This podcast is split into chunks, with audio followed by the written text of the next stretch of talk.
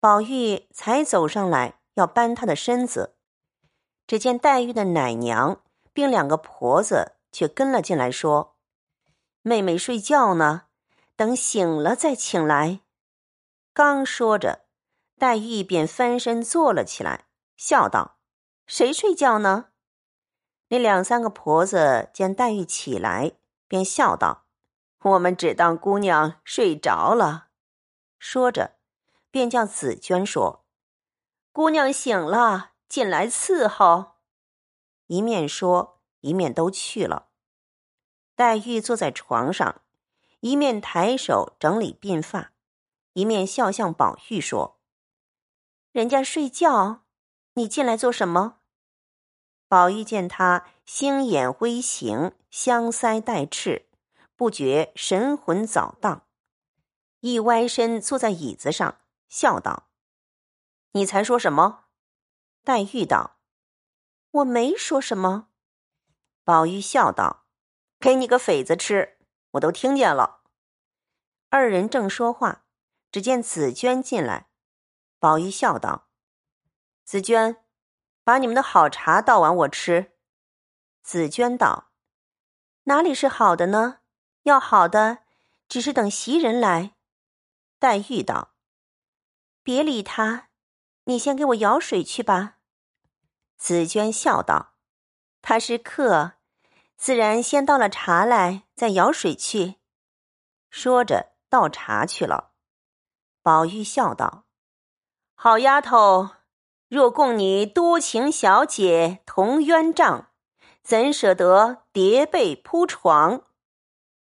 林黛玉登时撂下脸来说道：“二哥哥，你说什么？”宝玉笑道：“我何尝说什么？”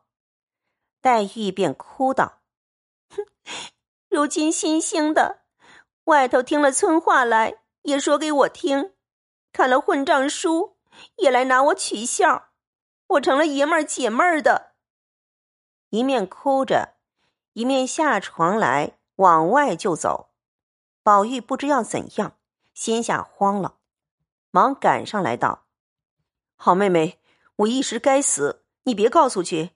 我再要赶，嘴上就长个钉，烂了舌头。”正说着，只见袭人走来说道：“快回去穿衣服。”老爷叫你呢，宝玉听了，不觉打了个焦雷一般，也顾不得别的，急忙回来穿衣服。出园来，只见贝明在二门前等着，宝玉便问道：“你可知道叫我是为什么？”贝明道：“爷快出来吧，横竖是见去的，到那里就知道了。”一面说，一面催着宝玉。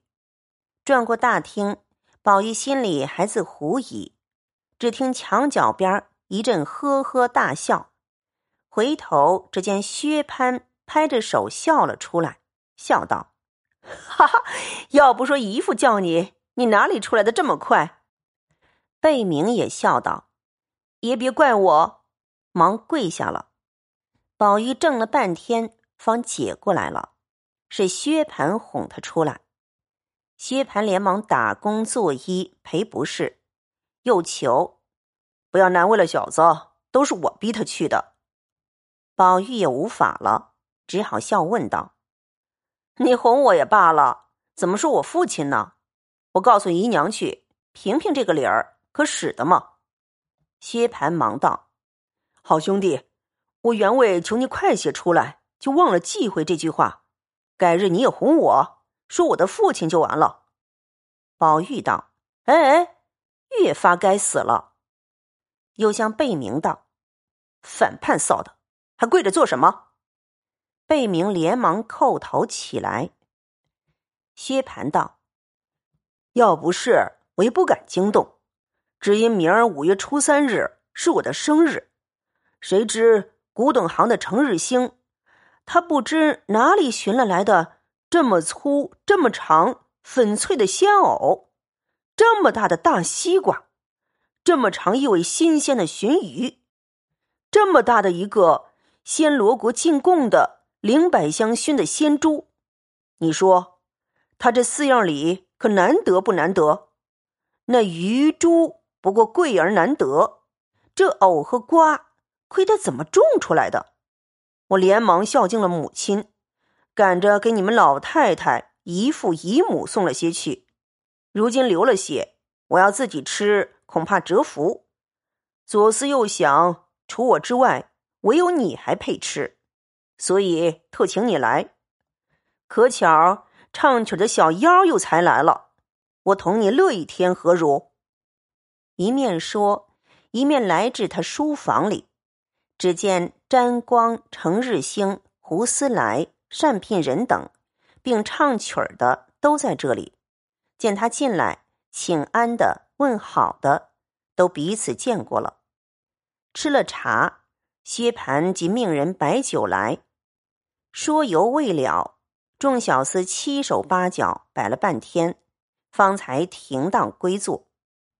宝玉果见瓜藕心意，因笑道。我的寿礼还未送来，倒先扰了。薛蟠道：“可是呢，明儿你送我什么？”宝玉道：“我可有什么可送的？若论银钱、吃的、穿的东西，究竟还不是我的。唯有我写一张字、画一张画，才算是我的。”薛蟠笑道：“你提画，我才想起来，昨儿我看人家一张春宫。”画的着实好，上面还有许多的字，也没细看，只看落的款儿是庚黄画的，真真的好的了不得。宝玉听说，心下猜疑道：“古今字画也都见过些，里面有个庚黄。”想了半天，不觉笑将起来，命人取过笔来。在手心里写了两个字，又问薛蟠道：“你看真了是庚黄？”薛蟠道：“怎么看不真？”宝玉将手一撒，与他看到：“别是这两个字吧？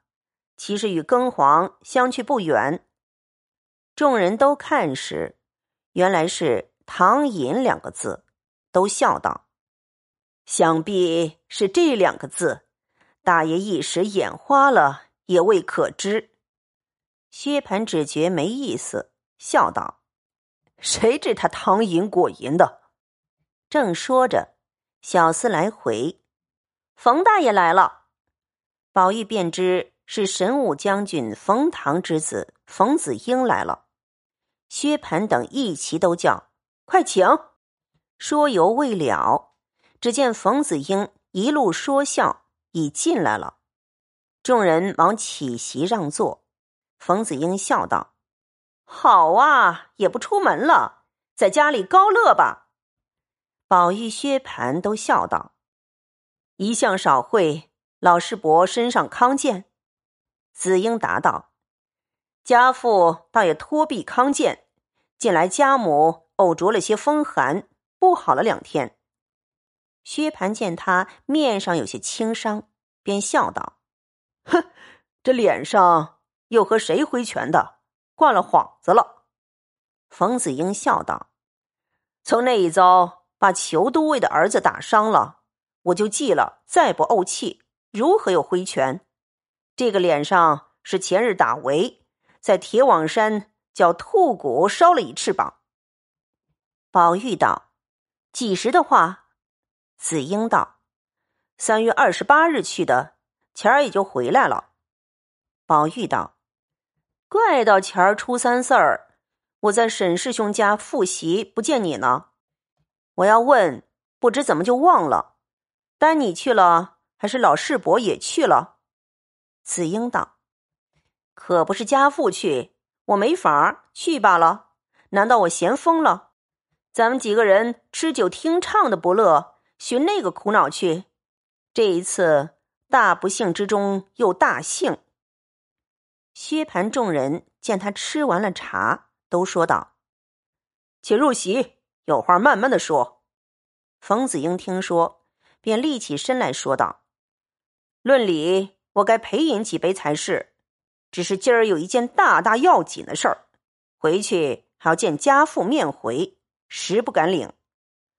薛蟠、宝玉众人哪里肯依，死拉着不放。冯子英笑道：“这又奇了，你我这些年哪会儿有这个道理的？果然不能遵命。若必定叫我领，拿大杯来，我领两杯就是了。”众人听说，只得罢了。薛蟠执壶，宝玉把盏，斟了两大海。那冯子英站着，一气而尽。宝玉道：“你到底把这个不幸之幸说完了再走。”冯子英笑道：“今儿说的也不尽兴，我为这个还要特制一东，请你们去细谈一谈。二则还有所肯之处。”说着，执手就走。薛蟠道：“越发说的人热辣辣的丢不下，多早晚才请我们？告诉了，也免得人犹疑。”冯子英道：“多则十天，少则八天。”一面说，一面出门上马去了。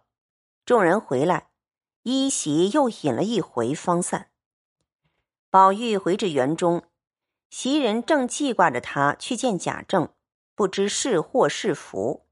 只见宝玉醉醺醺的回来，问其缘故，宝玉一一向他说了。袭人道：“人家牵肠挂肚的等着你，且高乐去。”也到底打发人来给个信儿。宝玉道：“我何尝不要送信儿？只因冯师兄来了，就混忘了。”正说着，只见宝钗走进来，笑道：“偏了我们新鲜东西了。”宝玉笑道：“哈，姐姐家的东西，自然先偏了我们了。”宝钗摇头笑道：“昨儿哥哥倒特特的请我吃。”我不吃，叫他留着请人送人吧。我知道我的命小福薄，不配吃那个。说着，丫鬟倒了茶来，吃茶说闲话不在话下。却说那林黛玉听见贾政叫了宝玉去了，一日不回来，心中也替他忧虑。至晚饭后，闻得宝玉来了。心里要找他问问是怎么样了，一步步行来，见宝钗进宝玉的院内去了，自己也便随后走了来。刚到了沁芳桥，只见各色水禽都在池中浴水，也认不出名色来。只见一个文采炫耀，好看异常，因而站住看了一会儿，再往怡红院来。只见院门关着，黛玉便以手叩门。谁知晴雯和碧痕正拌了嘴，没好气。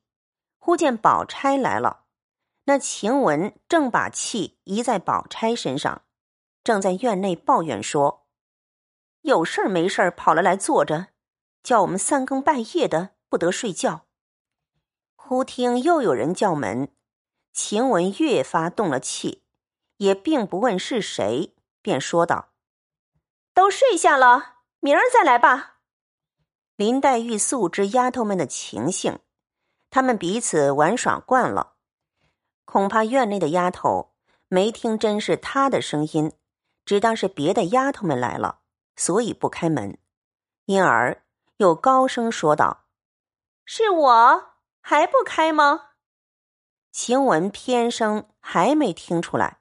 便使性子说道：“凭你是谁，二爷吩咐的，一概不许放人进来呢。”林黛玉听了，不觉气正在门外，但要高声问他，斗起气来，自己又回思一番。虽说是舅母家，如同自己家一样，到底是客边。如今父母双亡，无依无靠，现在他家一妻。如今认真淘气，也觉没趣。一面想，一面又滚下泪珠来。正是回去不是，站着不是，正没主意。只听里面一阵笑语之声，细听一听，竟是宝玉、宝钗二人。林黛玉心中一发动了气，左思右想，忽然想起了早起的事来，毕竟是宝玉恼我要告他的缘故。但只我何尝告你了？你也打听打听，就恼我到这步田地。你今儿不叫我进来，难道明儿就不见面了？越想越伤感起来，也不顾苍苔露冷，花径风寒，独立墙角边花荫之下，悲悲戚戚呜咽起来。原来这林黛玉秉绝代姿容，具稀世俊美，不期这一哭，那附近柳枝花朵上的宿鸟栖鸦，一闻此声，俱腾。飞起远避，不忍再听，真是花魂脉脉无情绪，鸟梦痴痴何处惊？因有一首诗道：“平儿才貌是英稀，独抱幽芳出岫归。呜咽一声犹未了，落花满地鸟惊飞。”那林黛玉正自啼哭。忽听吱喽一声，院门开处，不知是哪一个出来。要知端地，且听下回分解。感谢订阅收听。